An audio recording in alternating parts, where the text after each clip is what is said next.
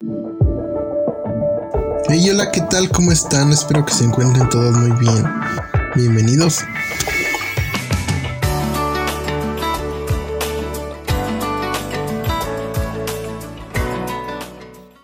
Esta es la segunda vez que grabo este episodio. Me acaba de pasar algo muy chistoso y que me da coraje, pero me, también me dio risa. Esta semana tuve tiempo libre y decidí grabar varios episodios. Siempre tengo la costumbre de que cuando grabo un nuevo episodio, borro el anterior y edito, y edito uno nuevo. Y me pasó que estuve grabando varios y nunca me percaté de que eran los episodios de esta semana y los borré. Y entonces comencé a editar el que venía, o sea, el de la otra semana, y borré el mensaje que tenía para hoy. Entonces cuando estoy editando me doy cuenta que no cuadraba con el tiempo ni con lo que estaba viendo, porque estaba dando el Padre Nuestro y hoy tocaba ver, vénganos tu reino o que tu reino venga pronto. Y le digo a mi esposa, ¿sabes qué? Borré, la, el audio anterior. Este no es. Borré los otros audios. Y tuve que volver a grabar. Estaba a punto de subirlo. Estaba a punto de terminar y estoy a punto de subirlo cuando me doy cuenta que no era el audio del día de hoy. Iba a subirles otro. Entonces, por circunstancias del destino, estoy, estoy grabando apenas de nuevo otra vez este episodio. Y estoy en un closet de herramientas donde no puede haber tanto ruido por el día, porque por lo regular acostumbro a grabar en la madrugada, en mi tiempo libre, y ahora pues voy a grabar apenas. Pero pues lo ideal es que nunca falte el episodio. De hecho, esta semana, miren, gracias a Dios que se borró el otro porque voy a anunciar en este. Esta semana voy a subir a lo mejor tres episodios en una semana. Y esto es porque me interesa dar o platicarles acerca del Día de Muertos. Pues referente al tema, estamos en el contexto de Día de Muertos ya. Estamos acerca de una semana, creo, a 10 días. Y me gustaría mucho tocar un tema acerca del Día de Muertos o alusión a este día o a este festejo que se hace a nivel mundial. Y pues quería anunciar esto, ¿no? Que a lo mejor subo. Este, termino la serie de Ayúdanos a orar esta semana para poder dar ese episodio. Entonces estén al pendiente, porfas, de los que están, de los que escuchan constantemente, semana con semana el episodio. Mil gracias. Y comencemos ahora sí. El anterior vimos el Padre nuestro que estás en el cielo, santificado sea tu nombre, y veíamos que gracias al Padre, más bien, podemos llamar Padre gracias al sacrificio de Jesús. Gracias a Jesús, el Padre puede llamarnos hijos. Pero el día de hoy nos toca ver que tu reino venga pronto y que se cumpla tu voluntad en la tierra como se cumple en el cielo. Y me gusta mucho esta parte porque después de tanto, después de una semana que yo creí que tenía el tiempo libre, borré mis episodios yo solo. Entendí también parte de que me quedará tal vez más claro este ejemplo por volverlo a dar una segunda o tercera ocasión. Entonces, que tu reino venga pronto nos hace alusión o nos da a entender que existen varios reinos o por lo menos existen dos reinos. Por lo regular cuando hablamos del reino de Dios, ¿qué queremos decir? ¿Qué queremos decir con que tu reino venga? ¿Cuál es el reino que debe venir? Entonces, cuando hablamos de reinos, hace una comparación, ¿no? Porque que tu reino venga y se cumpla aquí en la tierra como se cumple en el cielo. Entonces nos dice que el reino de Dios lo compara, de hecho en la Biblia, en los Evangelios, el reino de Dios lo compara demasiadas veces Cristo con parábolas. Y esta palabra reino, o el reino de Dios, en total en la Biblia, vienen, vienen 112 veces 35 en el Antiguo Testamento y en el Nuevo Testamento como lo conocemos, viene 77 veces y en la mayoría vienen en los Evangelios. Entonces el reino de Dios por lo regular lo compara con una semilla, lo compara con una semilla de mostaza, incluso lo compara con levadura. Pero en sí nos habla de dos reinos. Un reino terrenal que se encarga de buscar los bienes materiales y también de un reino celestial, que se puede decir que es el reino donde está Dios pero es el reino espiritual. Espero darme a entender. Dos reinos, uno terrenal y uno celestial. Entonces siempre hace esta comparación. ¿A qué reino pertenecemos? Por eso, entonces existe un reino material, un reino, un reino terrenal y un reino celestial, el cual Romanos 8 dice que aún la creación gime hasta el día de hoy con dolores de parto. Incluso los creyentes también gemimos, los que tenemos el Espíritu de Dios, y anhelamos que nuestro cuerpo sea convertido en un cuerpo glorificado, transformado, renovado, que se nos quite el pecado y el sufrimiento para el día de la redención. Entonces, cuando tú y yo decimos que tu reino venga pronto, también clamamos la segunda venida de Cristo, o clamamos que el reino espiritual, reino celestial, venga aquí en la tierra. Pero exclusivamente habla sobre esto. Y no sé si les ha pasado que muchas veces decíamos algo y muchas veces parece que nunca llega ese día. Pero cuando menos pasa, el día llega. Es como una cita o no lo sé. Yo me acuerdo que en el tiempo de relación cuando cortejaba Anita, bueno, cuando nos cortejábamos, y cada vez que teníamos una cita, Anita, mi esposa, era súper, súper, súper impuntual. Y yo soy muy puntual. Yo soy de los que dicen al cuarto para las 8 y estoy desde las 7 ahí. Y estoy arregladito con corbatita. Bueno, no uso corbata.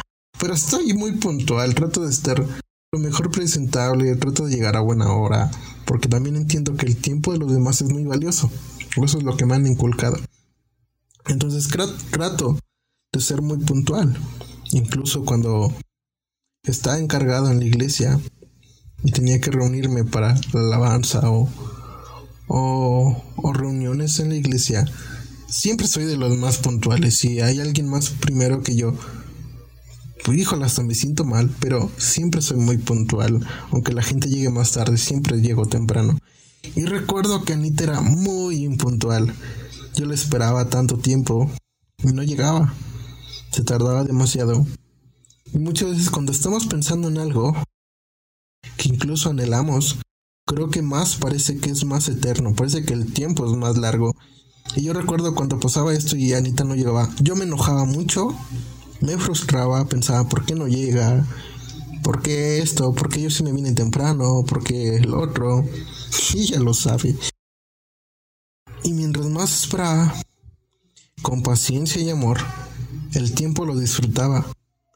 Pero cuando había momentos en los que me desesperaba y me enojaba, arruinaba el momento, todo el, todo el momento estábamos molestos o por mi cara no sentía estarlo disfrutando. Y cuando menos lo esperaba, ella, venía. Entonces va a ser muy semejante. Muchos han creído que el reino de Dios todavía no viene. Y aún es tardado. Que aún le falta por llegar. Pero siempre pasa cuando anhelamos algo, pues de que el tiempo es más eterno. Pero cuando tú y yo lo anhelamos y lo esperamos con paciencia y amor, podemos disfrutar el proceso en el que Dios aún no viene por su iglesia. Y es por eso que Él vendrá en un día menos esperado. Segunda de Pedro 3.9 creo.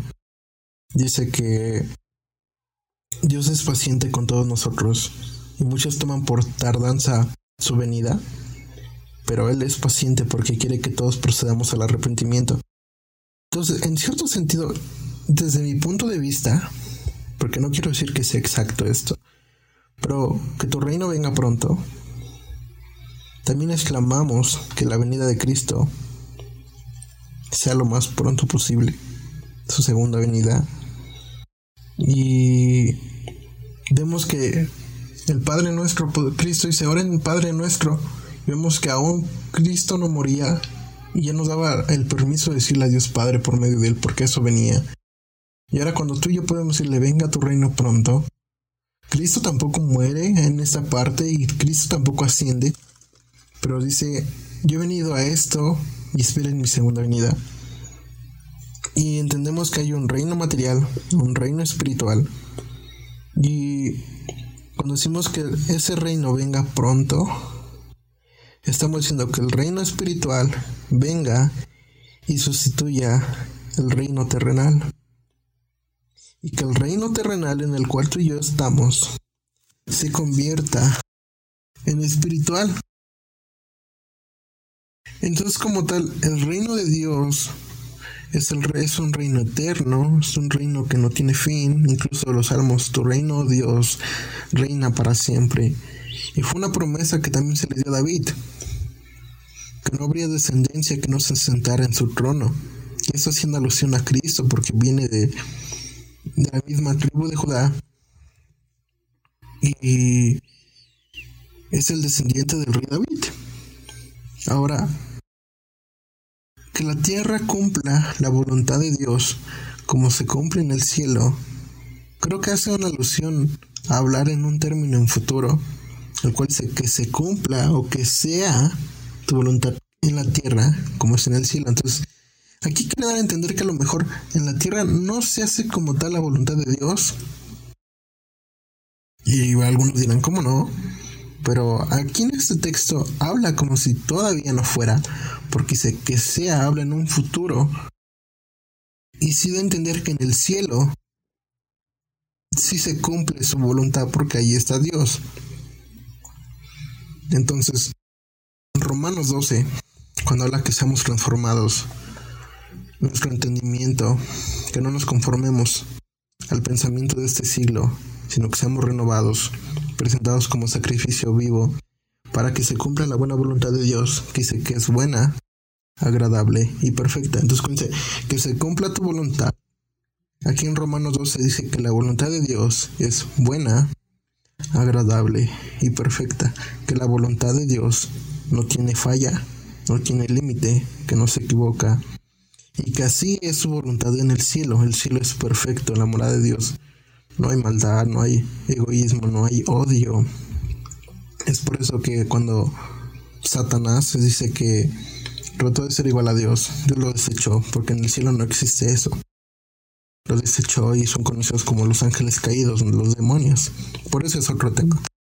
Entonces, el cielo la voluntad de Dios representa su justicia, la paz, lo benigno, donde no hay odio, maldad y rencor, que es todo lo contrario. Y que esa voluntad se cumpla aquí en la tierra como se cumple ya en el cielo.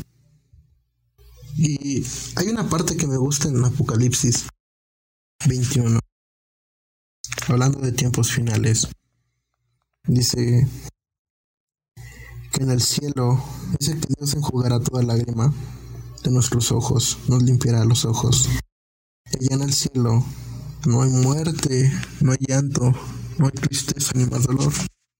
E incluso a los que son de la vieja escuela como yo, los que fuimos criados con canciones viejitas como himnos en nuestra niñez, hay un himno muy famoso que no me acuerdo cómo se dice, creo que allá en el cielo, pero va, allá en el cielo, allá en el cielo, donde no hay más llanto, no hay más tristeza ni más dolor, y los redimidos en el cielo alabaremos al Señor.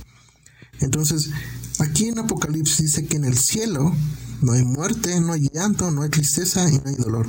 Esa es la voluntad de Dios. Que eso que no existe en el cielo quiere que no exista aquí en la tierra. Pero hubo un momento preciso donde la voluntad de Dios se cumplió en la tierra cuando Cristo vino. De hecho, en el momento que Él fue bautizado, hay una parte donde asciende las aguas, aparece el Espíritu Santo en forma de paloma, soy la voz del Padre en el cielo diciendo, este es mi Hijo amado en el cual tengo complacencia, en el cual yo estoy contento. Y la voluntad de Dios se cumplió en la tierra cuando Cristo estuvo aquí presente. Incluso Cristo antes de morir sintió la pesadez, sintió lo difícil al saber que llegaba el momento de su muerte y de lo que tenía que pasar en la cruz. Comienza a sudar gotas de sangre y comienza a orar, pasa de mí esta copa, pero de repente comienza a pensar en ti y en mí. Comienza a pensar que la voluntad no se había cumplido y decide ser, hágase tu voluntad. Y la voluntad de Dios es buena, agradable y perfecta. Y Cristo prefería pasar dolor porque esa voluntad agradable y perfecta la quiere nuestra vida. La tierra necesita el modelo del cielo. Incluso en Éxodo vemos que cuando el cuando Dios le habla a Moisés y están a punto de salir de, de Egipto y cuando salen de Egipto entran al desierto en todo ese momento, Moisés sube al Sinaí por 40 días. Dios habla con él cara a cara. Le escribe las tablas de la ley con su dedo. El pueblo piensa que Moisés ya murió, que Moisés se fue por 40 días. Aarón construye un becerro de oro con todo el pueblo. Moisés baja, se enoja, avienta las tablas. Pero Dios le da una instrucción sobre que copiara todo lo que había en el cielo para que fuera el modelo del templo de Dios aquí en la tierra. Eso lo conocimos como el tabernáculo, que eran carpas, era una tienda movible, donde todo el modelo que existía en el cielo, incluso colores, cortinas, medidas, Dios las quería aquí en la tierra. Y ese fue el modelo que Dios quería en ese momento sobre el tabernáculo, que se hiciera semejante al cielo.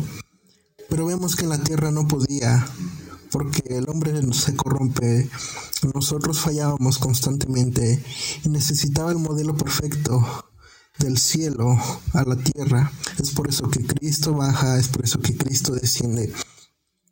Para que se cumpliera la voluntad de Dios, que era buena, agradable y perfecta.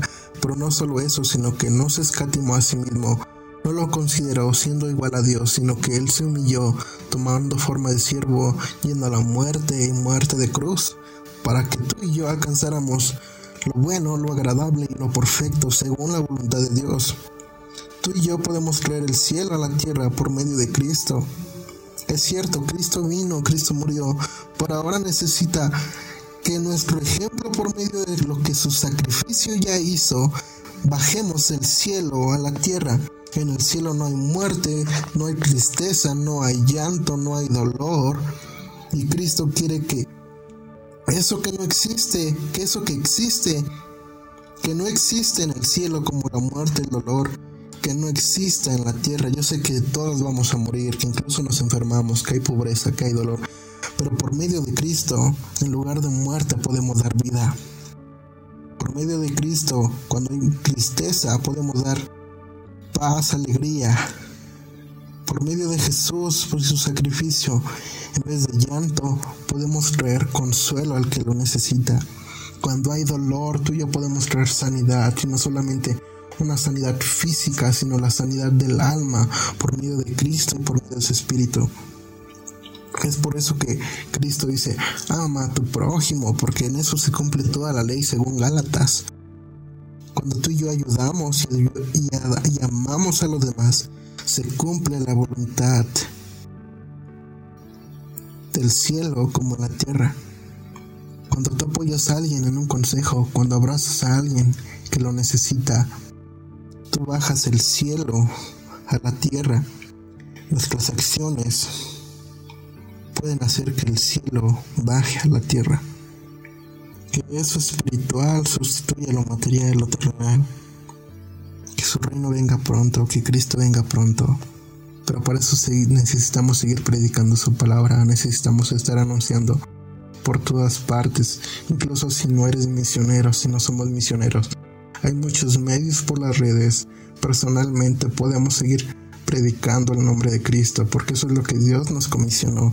Bajemos el cielo a la tierra y cuando tú y yo traemos y llevamos a Jesús a los que lo necesitan.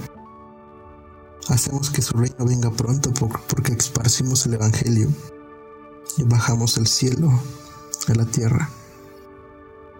Yo sé que muchas cosas físicas y materiales nos preocupan, pero busca el reino de Dios y su justicia todas las cosas serán añadidas o todo se acomodará. Deja que Dios entre tu vida, deja que su reino entre tu vida para que podamos predicarlo, para que podamos anunciarlo, para que su reino venga pronto. Y a través del sacrificio de Jesús, y a través de cómo tú y yo tratamos a los demás por nuestras acciones, podemos bajar el cielo a la tierra. Dios te doy gracias por este pequeño mensaje. Sé que a través de ti el cielo bajó hace dos mil años. Y sé que aún en este tiempo podemos bajar el cielo a la tierra a través de ti ayudando a los demás. Te pido que nos des un corazón conforme a tu voluntad, que es buena, agradable y perfecta, y podamos cumplirlo. Tal vez no al pie de la letra, pero sí esforzándonos por medio de tu espíritu. Te lo pido hoy. Amén.